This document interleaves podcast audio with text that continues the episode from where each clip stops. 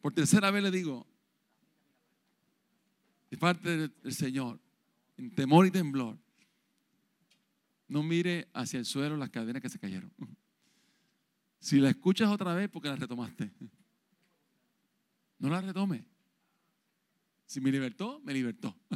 Si me sanó, me sanó. Si confío, confío. Pero no voy a perder el tiempo doblándome en tomar unas cadenas que ya Él rompió, que ya Él libertó. Y hoy, en esta maravillosa experiencia de adoración, qué, hermoso es estar en su presencia, ¿verdad? Es que mejor es un día en sus atrios que mil fuera de ellos. Y la experiencia de la coinonía de iglesia es el refuerzo, eh, el saber que cuando alguien me abrazó, el mensaje que me está enviando es, no estás solo, no estoy solo, alguien camina conmigo. Y, he estado haciendo mucho énfasis, en tanto en los oasis como en nuestro mensaje, de reforzar la importancia de la vida de comunidad de iglesia. E, el miércoles hablamos que la iglesia nos llamamos hermanos. No, pues somos hermanos, somos hermanos. Punto. No le busque otro contexto a eso. Somos hermanos. Somos miembros de la familia de Dios. Y como toda familia, ¿qué hay? Hay dinga y hay mandinga, como toda. Pero nos mantenemos ahí. Somos, estamos en ese proceso. ¿Está bien? Y hoy yo quiero iniciar una serie. En este mes de febrero, el pasado mes de enero, estuvimos hablando sobre lo sobrenatural de Dios. Y en este mes de enero vamos a estar hablando del tema, en esto conocerán. Esa expresión, esa frase va a ser el lema o el tema para este mes. En esto conocerán. Cuando hablamos de en esto conocerán, la pregunta es, ¿cuál es el esto? ¿Qué vamos a estar conociendo? Y yo quiero establecer un principio fundamental a lo largo de esta serie para que tú se lo grabe en su corazón. ¿Está bien? El principio es el siguiente. A la gente no le interesa conocer tu teología, sino tu estilo de vida. A la gente no le interesa conocer tu teología, sino tu estilo de vida. En esto conocerán, no es información, es transformación. No es cuánto yo sé, es cuánto me demuestra. Y la transformación no viene por el conocimiento de algo, en el sentido de información.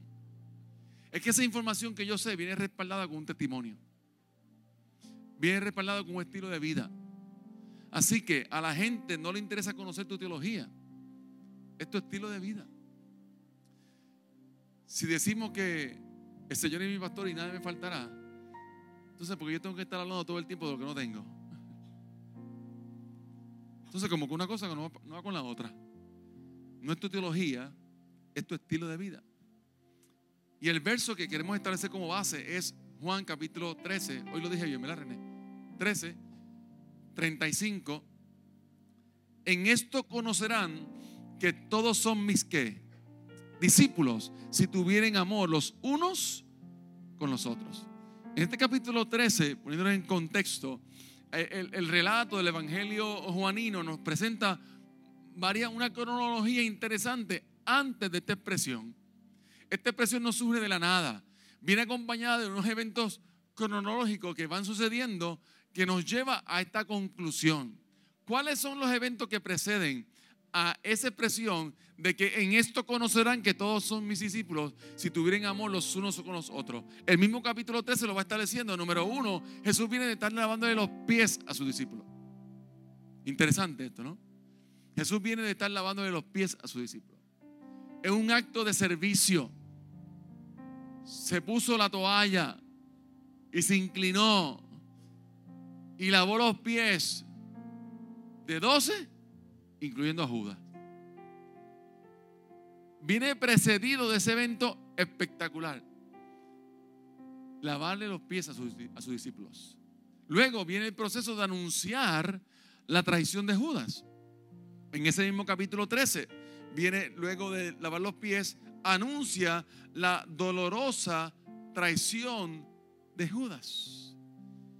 Vaya ubicándose cómo llega eso ahí y vaya creando esa mente, ese pensamiento. Y luego de esos dos eventos, tanto lavar los pies como anunciar la traición de Judas, entonces dice, en esto conocerán que son mis discípulos. ¡Wow! Si tuvieran el amor unos con los otros. Y establece, esto es un nuevo mandamiento. ¿Precedido de qué? De lavar los pies y anunciar la traición de uno de sus discípulos. Entonces, esto a mí me levanta dos preguntas interesantes. ¿Qué nuevo mandamiento le estoy dando a mis emociones en el momento del dolor? Cuando yo estoy experimentando dolor, ¿qué mandamiento le doy a mis emociones? Un nuevo mandamiento le doy al que me traiciona. Deja que te coja, que te voy a arrancar la cabeza. Ese es el mandamiento nuevo. ¿Qué tipo de mandamiento le estoy dando a mis emociones en el momento del dolor? Este es Jesús. Estas son las palabras de, Juan el evangelista citando a Jesús, diciendo, luego que Jesús le daba los pies a sus discípulos, luego que anuncia una traición, mire con el mensaje que viene. Y tú y yo, cuando estamos experimentando procesos como ese, ¿qué nuevo mandamiento le damos a nuestras emociones? Porque no me digas, yo tampoco se lo voy a decir, que en el momento de traición o de dolor, usted piensa en el amor de Dios. Porque si lo hace, me, avisa para hablar con usted y me dé toda la receta de cómo puede lograr eso. Porque no es fácil, no es fácil. Hay, otra pregunta que, que, que esta expresión del Evangelio me levanta. ¿Qué nuevo mandamiento le estoy dando a mi familia en la dificultad? Cuando llegan los momentos difíciles en la familia, cuando llegan los momentos de dolor, de escasez, de traición, tal vez de procesos difíciles, de diagnósticos, de falta de empleo. ¿Qué nuevo mandamiento le estoy dando a mi familia en la dificultad? ¿Qué mi familia oye como algo nuevo? Esto está produciendo algo nuevo en casa, tal cosa. Y Jesús establece un nuevo mandamiento, luego que viene de humillarse y servir a sus discípulos, el Rey de Reyes, Señor de Señores, por medio de Él y para Él fueron creadas todas las cosas. Nada sin Él subsiste. Y ese que es para Él y todo por Él, se inclinó. Y lavó los pies. Y luego anuncia una traición. Y establece un nuevo mandamiento. Ámense unos a otros. Porque así la gente va a conocer que verdaderamente son mis discípulos. Esto no es fácil. No es fácil. Entonces, lo que ecualiza tus emociones y, mis emociones, lo que ecualiza tus pensamientos y mis pensamientos, es mantener un corazón limpio y humildad. Jesús está dando un ejemplo de esto. Mire la salud de mis emociones y de mi corazón que yo puedo expresar luego de estos dos eventos que le están diciendo, ámense unos a otros, porque mira lo que yo estoy haciendo. Lo que ecualiza nuestras emociones y pensamientos es mantener un corazón limpio en humildad. Proverbio capítulo 4, verso 23, usted lo conoce de memoria seguro. Sobre toda cosa guardada, guarda qué? Tu corazón, porque de él mana la vida. La expresión de Jesús no es de odio. La expresión de Jesús no es deja que te coja. La expresión de Jesús no es la verdad que usted no vale nada. No. Está hablando del corazón sano. El corazón que es reflejo del Padre. En esto ustedes van a conocer que son de mis discípulos. En la manera que se amen los unos a los otros. Pero hay un detalle interesante en el capítulo 13. Si usted sube dos versículos hacia arriba, del 35, es en el 33. Y en el, en el verso 33, Juan menciona un, un, vocablo, una expresión interesante, nunca antes mencionada en los evangelios, y Juan la trae. Juan dice algo interesante, dice, hijitos. Wow hijitos. Y para el discípulo amado Juan, esta expresión de Jesús lo marcó tanto que siete veces luego la menciona en la carta que Juan escribe, incluyendo primera de Juan. O sea que siete veces más aparece la expresión hijitos, que es Juan quien establece como discípulo amado, que la escucha del maestro, dice, esto marcó. Esto marcó. Y es interesante porque ese verso 33 habla o inicia diciendo, hijitos míos. ¿Qué significa ese hijitos míos? Significa algo que refleja no solamente una inmadurez en el sentido de, yo sé que todavía están en el proceso, pero a pesar de, yo los amo. Yo sé que ustedes todavía tienen sus cosas de lechón de peso, pero como quiera, yo los amo. Me encanta porque lo que viene acompañado luego de esa expresión hijito es una garantía de su promesa. Yo voy a estar contigo. A pesar de, yo estaré con ustedes. Wow. ¿No les sorprende el amor de Dios? Que a pesar de nuestra inmadurez, a pesar de nuestro comportamiento de niños, a pesar de nuestros errores, Él nos sigue amando. ¿Y cómo nos llama? Hijitos. Es que cuando usted se encuentra con el amor de Dios de frente, no hay forma alguna que seamos los mismos. El amor nos cambia, nos transforma. Yo voy a estar con ustedes, lo que implica algo interesante. Mi tiempo se está acabando. Ya yo voy rumbo al Calvario. Mientras más cerca esté conmigo, más vas a conocer el amor de Dios. Yo me voy. Y no era una, para usted y para mí es lindo hablar del Paracleto, del Espíritu Santo. Pero póngase en la posición de los discípulos. Y que Jesús le diga, yo me voy, pero vi un consolador. ¿Un qué? Muchachos, olvídate de eso. Yo te quiero a quién? A ti. A ti conmigo. Olvídate del Espíritu Santo ahora. Yo quiero seguir caminando contigo, andando contigo, dialogando contigo. Tú eres el maestro. Para nosotros es fácil hablar de Pentecostés, pero pónganse los zapatos del discípulo. Se me va el maestro. Y le está diciendo, hijitos, quédense en seca conmigo. Yo voy a estar con ustedes, me queda poco tiempo. Pero mientras más cerca estés conmigo, te vas a dar cuenta de cuánto amor yo siento por ti. Y yo sé que no va a ser fácil. Y yo sé que vas a presenciar cosas que jamás pensaría que ibas a presenciar.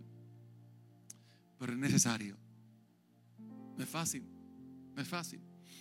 Así que esa expresión final Jesús le está diciendo, camina conmigo, porque mientras más cerca estés conmigo, vas a conocer el amor de Dios.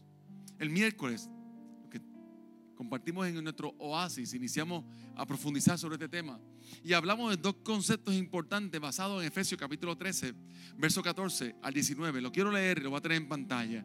Para que habite Cristo por la fe en nuestros corazones, a fin de que, arraigados y cimentados en qué? en amor sean plenamente capaces de comprender con todos los santos, y Queenie ministraba este verso también, cuál sea la anchura, la longitud, la profundidad y la altura, y de conocer el amor de Cristo que excede todo conocimiento, para que sean llenos de toda la plenitud de Dios. El miércoles hablamos de dos conceptos basados en Efesios capítulo 3. Hablamos de arraigados y cimentados. El que contestó es el que vino. Alaba, el que tenga oído para oír, que oiga. Arraigado y cimentado. Dos conceptos interesantes basados en el amor de Dios. ¿Qué es arraigado? Viene de la palabra raíz. La raíz crece o la raíz la que crece y es algo que se desarrolla hacia abajo, hacia abajo, buscando la resistencia al viento y al agua. A la medida que somos arraigados en el amor de Dios, echamos raíces para que cuando venga el viento, la lluvia, mi casa no se caiga. Nos mantengamos arraigados, arraigados. El segundo concepto es cimentado cimentado. Cimentado es colocar, es consolidar, es fundar sobre algo sólido. Así que está diciendo el apóstol Pablo, para que podamos comprender ese amor, tenemos que estar arraigados a la raíz del amor de Dios. Tenemos que estar cimentados en Él. Y hablamos de la expresión de salmista en el Salmo 1. ¿Lo conoce? Bienaventurado. ¿Quién? ¿Quién? El varón que no anduvo en consejo de malos, ni en sillas de escarnecedores se ha sentado, no tiene que ver nada con el cine, sino que en la ley de Jehová está su delicia y en ella medita de día y de, noche y será como árbol plantado junto a corriente de las aguas, que da su fruto en su tiempo y su hoja y todo lo que hace prosperará. ¿Por qué hablamos de ser arraigado? Porque usted no puede ser el agricultor y el árbol a la misma vez. Yo soy el árbol. Él es el agricultor. Y Él me va a sembrar donde Él sabe que yo voy a dar fruto. Donde Él sabe que mi hoja no cae. Donde Él sabe que todo lo que yo haga prospere. Pero ¿cuál es el problema? Que queremos autosembrarnos. Y queremos determinar cuál es el lugar, cuál es la tierra, en qué, en qué punto va, cerca de qué. Y sacamos al agricultor de panorama. Y si yo quiero estar arraigado en el amor de Dios, deje que Dios sea agricultor y que usted sea árbol. Deja que, que Él me plante. Él sabe dónde me va a plantar. Me va a plantar siempre junto a corriente de las aguas. Para que esa raíz, mire, se solidifique. Mi, mi vida sea una vida fructífera. Y ya hablamos de esa diferencia entre ser productivo y ser fructífero. Mi vida sea fructífera, fructífera. Y todo lo que yo haga prospere. Y cimentado es en algo sólido.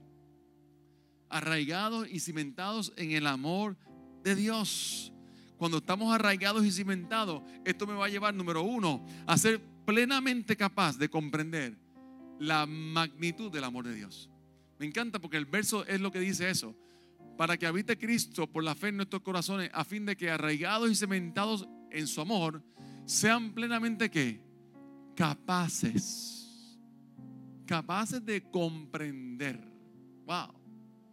O sea, es que si yo no estoy ni arraigado ni cimentado, es difícil poder comprender, ser capaz de entender el amor de Dios. El amor de Dios. Así que cuando somos plenamente capaces de comprender esa magnitud del amor de Dios, me encanta porque la expresión que viene después de dice, con todos, ¿quién? Los santos. Mire, amarse en la soledad es fácil, ¿sabe?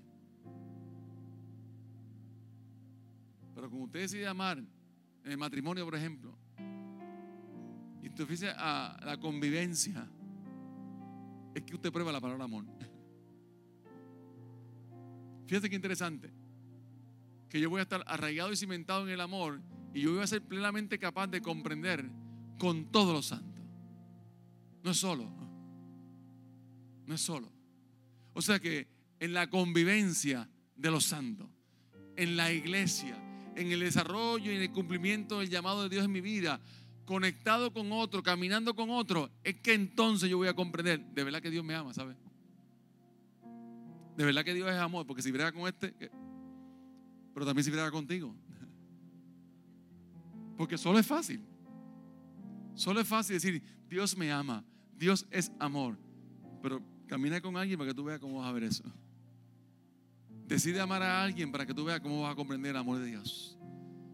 Y en la vida matrimonial, en nuestra relación con nuestros hijos, en nuestra vida de iglesia, en la convivencia de todos los santos, es que somos entonces plenamente capaces de comprender.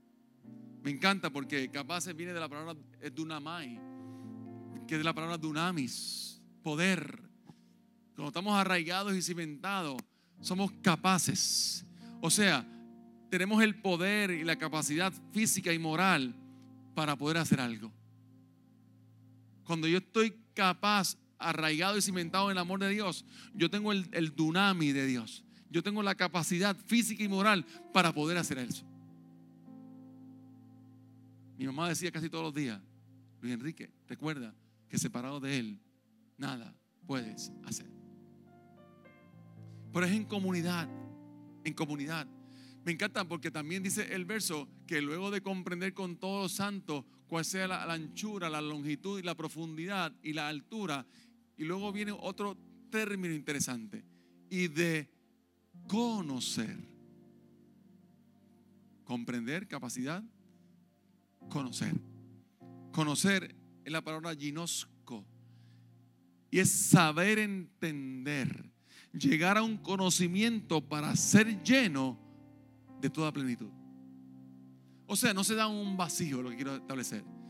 Cuando usted y yo podemos, somos capaces de comprender el amor de Dios y de conocer el amor de Dios, es porque no es un vacío, es el resultado de estar arraigados y cimentados en ese amor. Y eso me lleva, me encanta como dice, a conocer, para que sean llenos, mejor dicho, de toda la plenitud de Dios. Ese pleroma de Dios. Es todo lo que es Dios. Me lleva a la medida que yo me mantengo arraigado y cimentado en ese amor. Voy a ser capaz de hacer cosas que jamás hubiese hecho solo es porque estoy arraigado y cimentado en el amor de Dios. Voy a conocer a un Dios que jamás había conocido, un ginosco, una experiencia transformadora a la medida que yo me mantenga arraigado y cimentado en ese amor. Voy a conocer la plenitud de Dios en mi vida. La importancia de mantenernos conectados. Si volvemos a Juan capítulo 13, verso 35, en esto conocerán que todos son mis discípulos si tuvieran amor los unos por los otros. Henry Nowen, un, un gran escritor que yo admiro mucho, en su libro En el nombre de Jesús, un nuevo modelo responsable de la comunidad cristiana, dijo lo siguiente, el líder cristiano del futuro es el que conoce verdaderamente el corazón de Dios hecho carne. Un corazón de carne en Jesús. Conocer el corazón de Dios significa, significa pues de una forma radical y concreta anunciar y revelar que Dios es amor y solo amor. No hay otra cosa que pueda definir el carácter de Dios que no sea el amor. Así que cuando Henry no escribe del líder del futuro, eso no ha pasado ya, sigue estando presente hoy. Es una realidad para nuestra vida.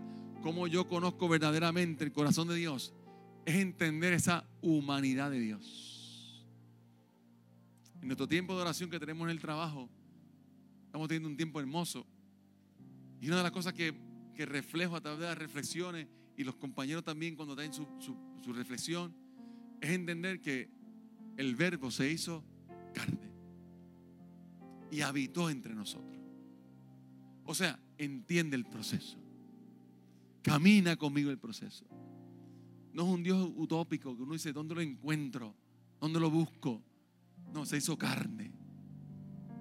Estuvo presente. Sufrió, padeció. Y está dispuesto a caminar contigo el proceso. Y a la medida que comprendamos que el amor de Dios es el verbo hecho carne, podemos entonces revelar que Dios es amor y solo amor. No hay otra cosa. No hay otra cosa. Y hay tres necesidades básicas que provee el conocer el amor de Dios. Hoy voy a hablar de una, la semana que viene de otra y la posterior la tercera. Número uno es la necesidad de sentirnos amados. Cuando digo sentirnos amados, es el concepto de la unidad del cuerpo de Cristo. La unidad del cuerpo de Cristo. Las crisis no provocan avivamiento es la unidad en el amor de Dios lo que impacta la vida de una nación. No son las crisis. No son las crisis. Porque el mundo ha estado en crisis desde que el mundo es qué? Mundo. Ay, la cosa está mala. ¿Cuándo ha estado buena?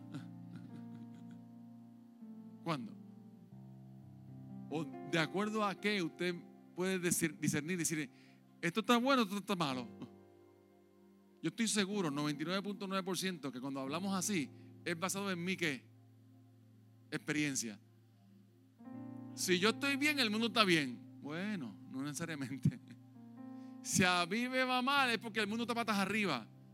No necesariamente.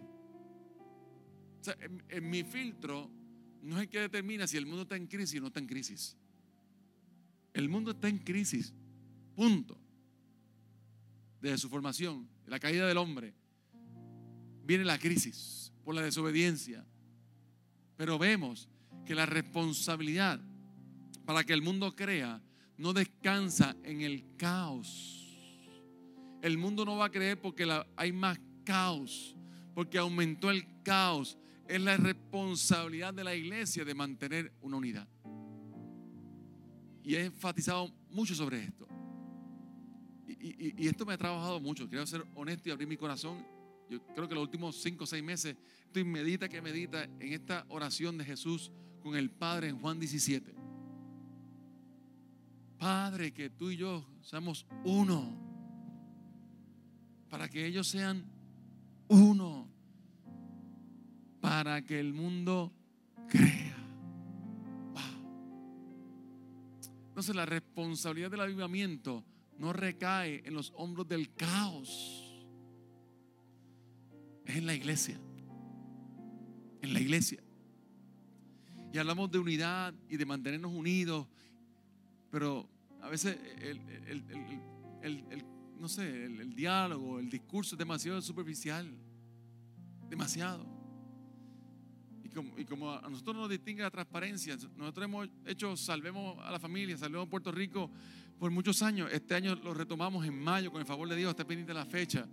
Va a ser aquí mismo, varios días espectaculares, seguro que va a ser una experiencia transformadora. Y hemos llevado este mensaje de Salvemos Puerto Rico sin la bandera de Casa del Padre. Es más, Casa del Padre nunca, el logo de Casa del Padre ha estado en una promoción. Nunca se anuncia y los esperamos el domingo en la iglesia. No, esto es un servicio para la unidad del cuerpo de Cristo, para edificar la familia, para llevar un mensaje de la importancia de la familia. Hay que rogarle a la pastoral que vaya. Y no te cuesta un chavo, ¿sabes? Todo, todo está cubierto, conseguimos los auspicios. Simplemente trae tu iglesia, siéntalos ahí, que sea una experiencia de capacitación y ya. ¿A cambio de qué? De nada. De la unidad del cuerpo de Cristo. No, deja ver, tengo tal cosa. Y le comparto estas dos historias. Esa es una y estas otras dos. Para que usted vea que necesitamos sentirnos amados en la unidad del cuerpo de Cristo. Hace muchos años atrás, muchos años atrás. Un pastor amigo, dice, vamos a traer a fulano de tal a predicar acá. Ay, no. ¿Pero por qué? De hecho, si fulano de tal es un tremendo predicador. Tremendo predicador, un, un expositor de la palabra espectacular. Vamos a traerlo y, hacemos un evento con él. No, no, no, no, no. ¿Pero por qué no, pastor? Porque está muy cerca de nuestra iglesia.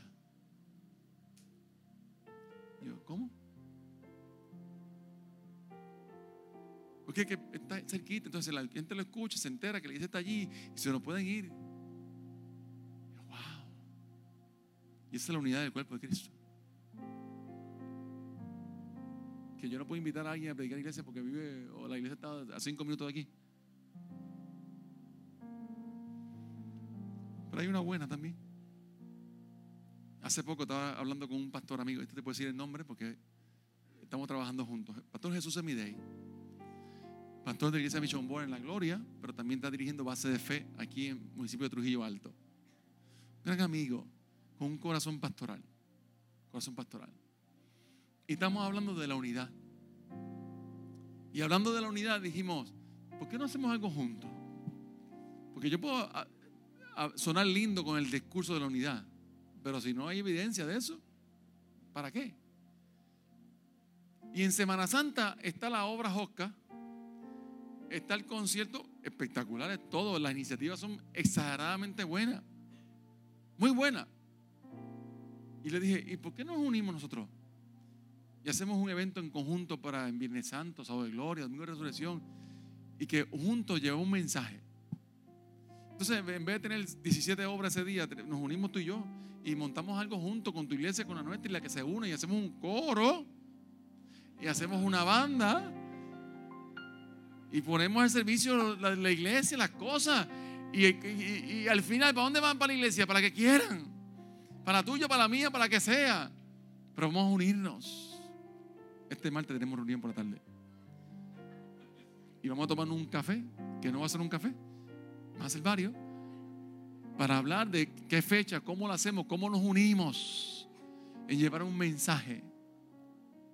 Porque en esto conocerán de que son mis discípulos, si nos amamos los unos a los otros. Y la responsabilidad del avivamiento en Puerto Rico y en el mundo entero no recae en el caos. No recae ahí. Recae en la unidad del cuerpo de Cristo. O sea que si no hay avivamiento, no es por falta de caos, es por falta de unidad. Y por eso no se da el avivamiento. Y por eso entonces no vemos lo sobrenatural de Dios obrar, porque cada cual mira su finquita. ¿Y quién tiene más números? ¿Y cómo afecta esto lo mío? Ah, yo no puedo unir para acá. O somos uno o somos uno. O somos hermanos o somos hermanos. O es una iglesia o cuántas iglesias hay. Vamos a unirnos. Así que esté pendiente, porque nunca antes Casa del Padre ha participado en algo así. Pero este año, con el favor de Dios. Y si unimos, somos dos iglesias y llamamos un mensaje a dos iglesias en Trujillo Alto hay sobre 135 iglesias. En este Trujillo Alto. Y si dos tienen que dar el ejemplo de que unidos son más fuertes, gloria a Dios. Y tal vez si en dos años, tres años, cuatro años, no hay culto en las iglesias. Hacemos un mega evento en el Coliseo todas las iglesias juntas, llevando un mensaje que Cristo es el Señor. Y eso es lo más importante. Den un aplauso a Jesucristo en esta hora. Aleluya. Para que el mundo crea, no descansa en el caos, descansa la unidad del cuerpo de Cristo. Para conocer el amor de Dios, voy terminando ya. Hay que ser un discípulo que no sea, que sea intencional en mantenerse conectado al vínculo del amor. Un discípulo que sea intencional en mantenerse conectado en el vínculo del amor.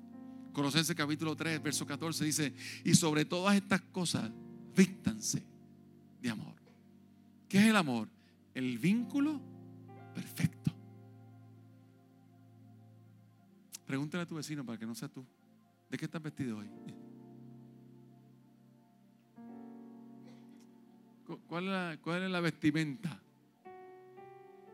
Porque el hábito es el monje, pero lo distingue. Lo distingue.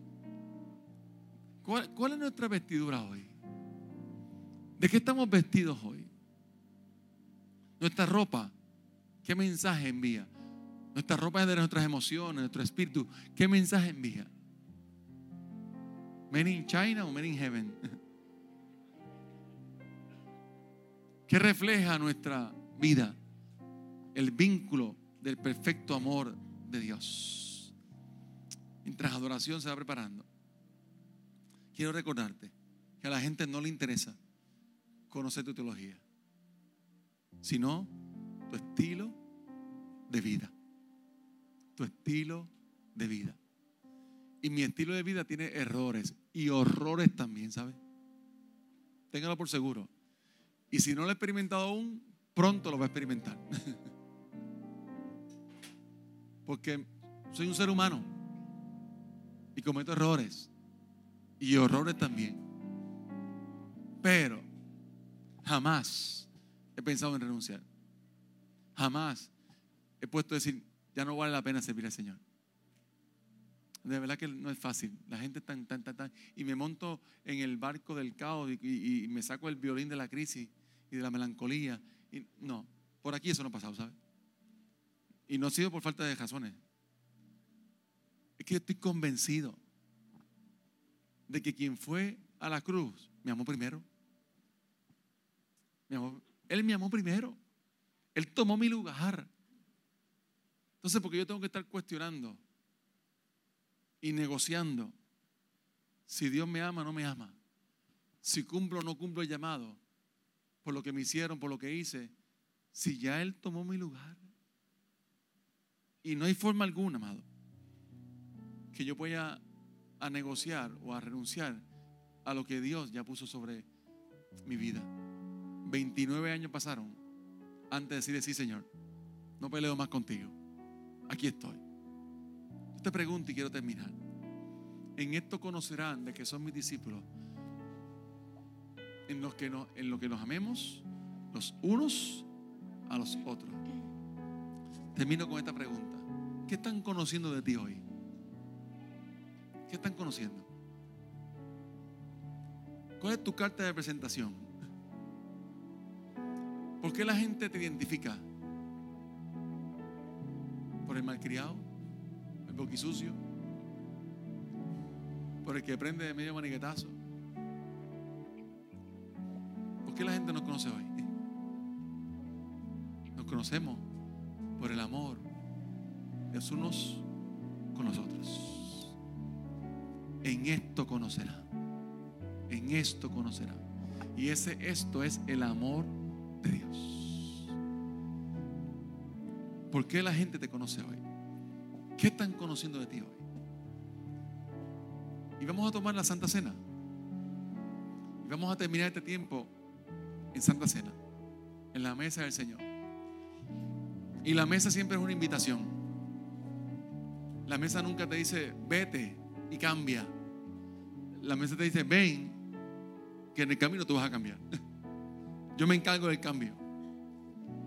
La mesa no pone un CT scan para decir, deja ver si puedes sentarte o no, si estás capacitado o no, qué hiciste hoy o no. La mesa siempre es una invitación, siempre es una invitación. Y hemos sido consistentes con eso por 14 años. No importa cómo yo me sienta hoy, hay arrepentimiento y perdón en Jesús. Hay nuevos comienzos en Jesús. Y el mismo apóstol Pablo dice, no lo tomes en vano. Porque juicio comes y bebes para sí. No te está diciendo, vete. Te está diciendo, cambia. Vente, vamos, vamos a trabajar contigo en el proceso. Pero siéntate, siéntate aquí. Y hoy yo quería hacer esta Santa Cena un poquito diferente tal vez. Porque estamos hablando del amor de Dios. Y en esto conocerán que son mis discípulos. Y me gustaría en esta tarde, ¿todos tienen los elementos de la Santa Cena? ¿Alguien falta? Muy bien, están todos en set. Me gustaría tener algo tal vez diferente. No le sorprenda, ¿saben? Si está por primera vez hoy aquí. Altamente probable que el mes que viene sea diferente. Porque usted no puede identificar una familia por las razones que sea, reafirmar el amor, sanar la relación, crear un vínculo del amor. Usted ponga el, el apellido que usted quiera, sea la razón que sea. ¿Por qué no va donde alguien dice, como familia, yo quiero compartir la Santa Cena contigo hoy? Porque en esto conocerán de que son mis discípulos, en que nos amemos los unos a los otros. Y sea como Jesús. Si, si hay que lavar los pies, pues lavamos los pies. Lo que estoy diciendo es si hay que humillarse, nos humillamos. Sea el proceso que sea, pónganse de pie, por favor. Nadie va a estar jugando el porqué, ¿sabes? Ni tampoco me interesa saber cuál es el porqué. Lo que me interesa reafirmar hoy es que estoy compartiendo esa representación del cuerpo y la sangre de Cristo contigo porque te amo. Porque quiero crear un vínculo del amor contigo. Si lo conoce bien y si no también. Pero ¿por qué no va y lo comparte con alguien? Luego vamos a dar las instrucciones que siempre damos, pero salga de sus comfort zone y, busque a alguien. Y se quiero compartir la cena contigo hoy. ¿Pero por qué? Porque, porque te amo. Porque quiero crear un vínculo de amor contigo. ¿Por qué? Porque en esto vamos a conocer que son mis discípulos. Si nos amamos los unos a los otros.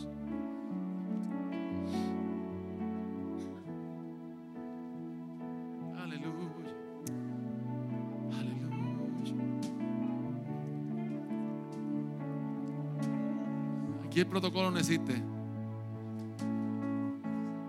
Deje que Dios fluya, deje que el Espíritu Santo fluya. Busque a alguien. Oiga, y si tiene que sanar la relación, aproveche, ¿sabe? Y si quiere pedir perdón, bienvenido al club.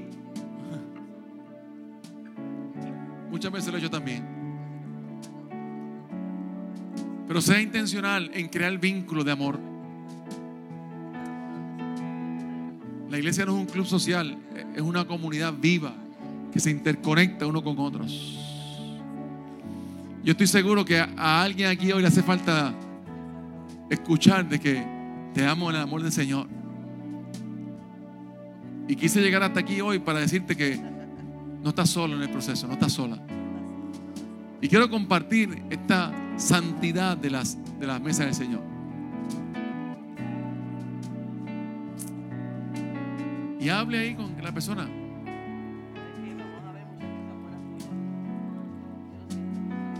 Lave los pies con la humildad si es necesario. Rompa la barrera del orgullo, la prepotencia. Y sea como Jesús.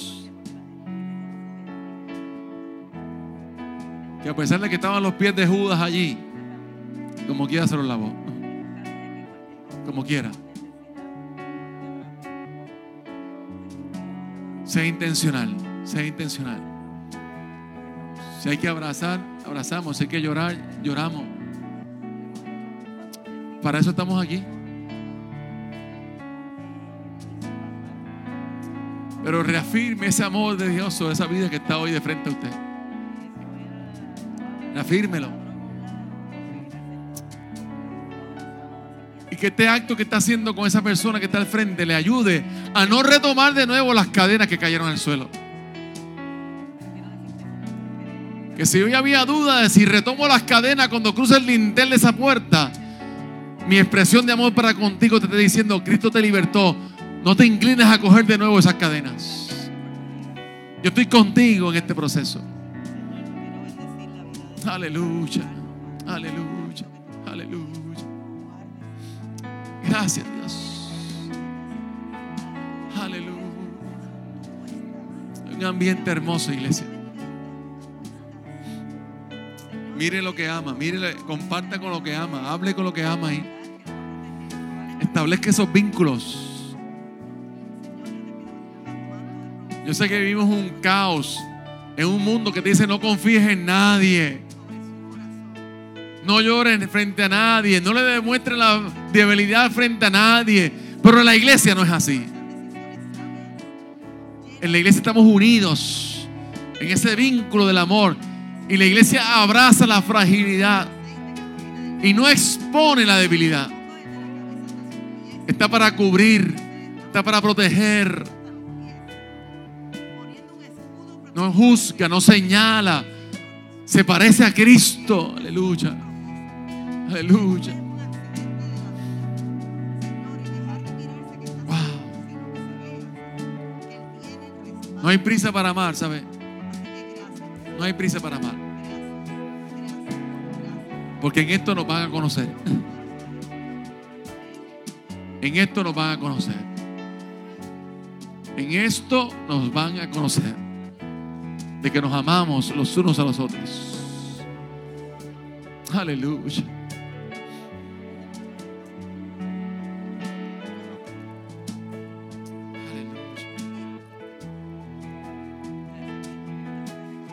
Esa noche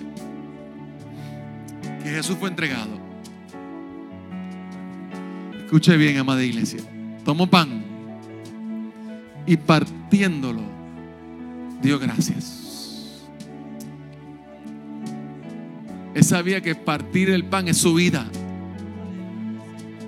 Es su vida. Y está diciendo, aunque esto duele, yo doy gracias, porque por amor a ti. Tomó pan y partiéndolo doy gracias y dijo, este es mi cuerpo que por vosotros es partido. Hacer esto en memoria de mí. Podemos tomar del pan en esta hora.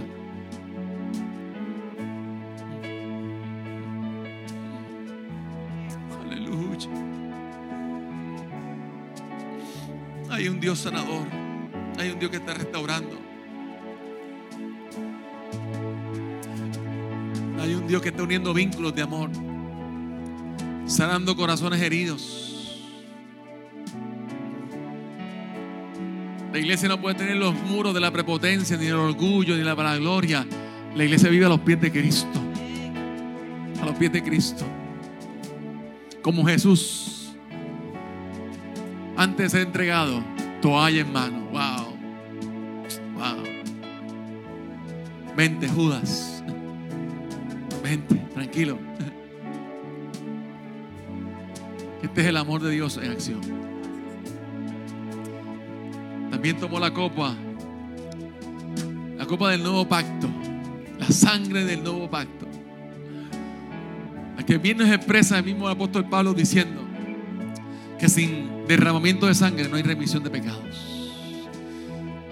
Que Él es el Cordero de Dios, el que quita el pecado del mundo. En esa sangre preciosa, sangre del nuevo pacto. Y hoy quiero decirte con todo el amor del mundo que esa sangre del nuevo pacto sigue siendo efectiva hoy. Sigue haciendo lo que solo ella puede hacer. Sigue haciendo lo que solo Cristo hizo en la cruz del Calvario.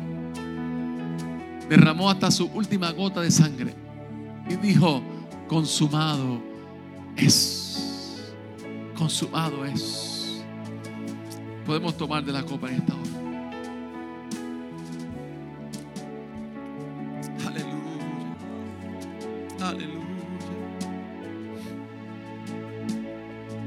Gracias Dios. ¿Puede abrazar a esa persona que tienes ahí a su lado? Crea ese vínculo, ese vínculo, ese vínculo del amor perfecto de Dios. Pronto vamos a salir de aquí. Y en esto conocerán de que son mis discípulos. Allá afuera, ¿sabe iglesia? Aquí adentro, allá afuera. En esto conocerán de que son mis discípulos. En la manera que se amen los unos a los otros. Dar un aplauso al Señor en esta hora.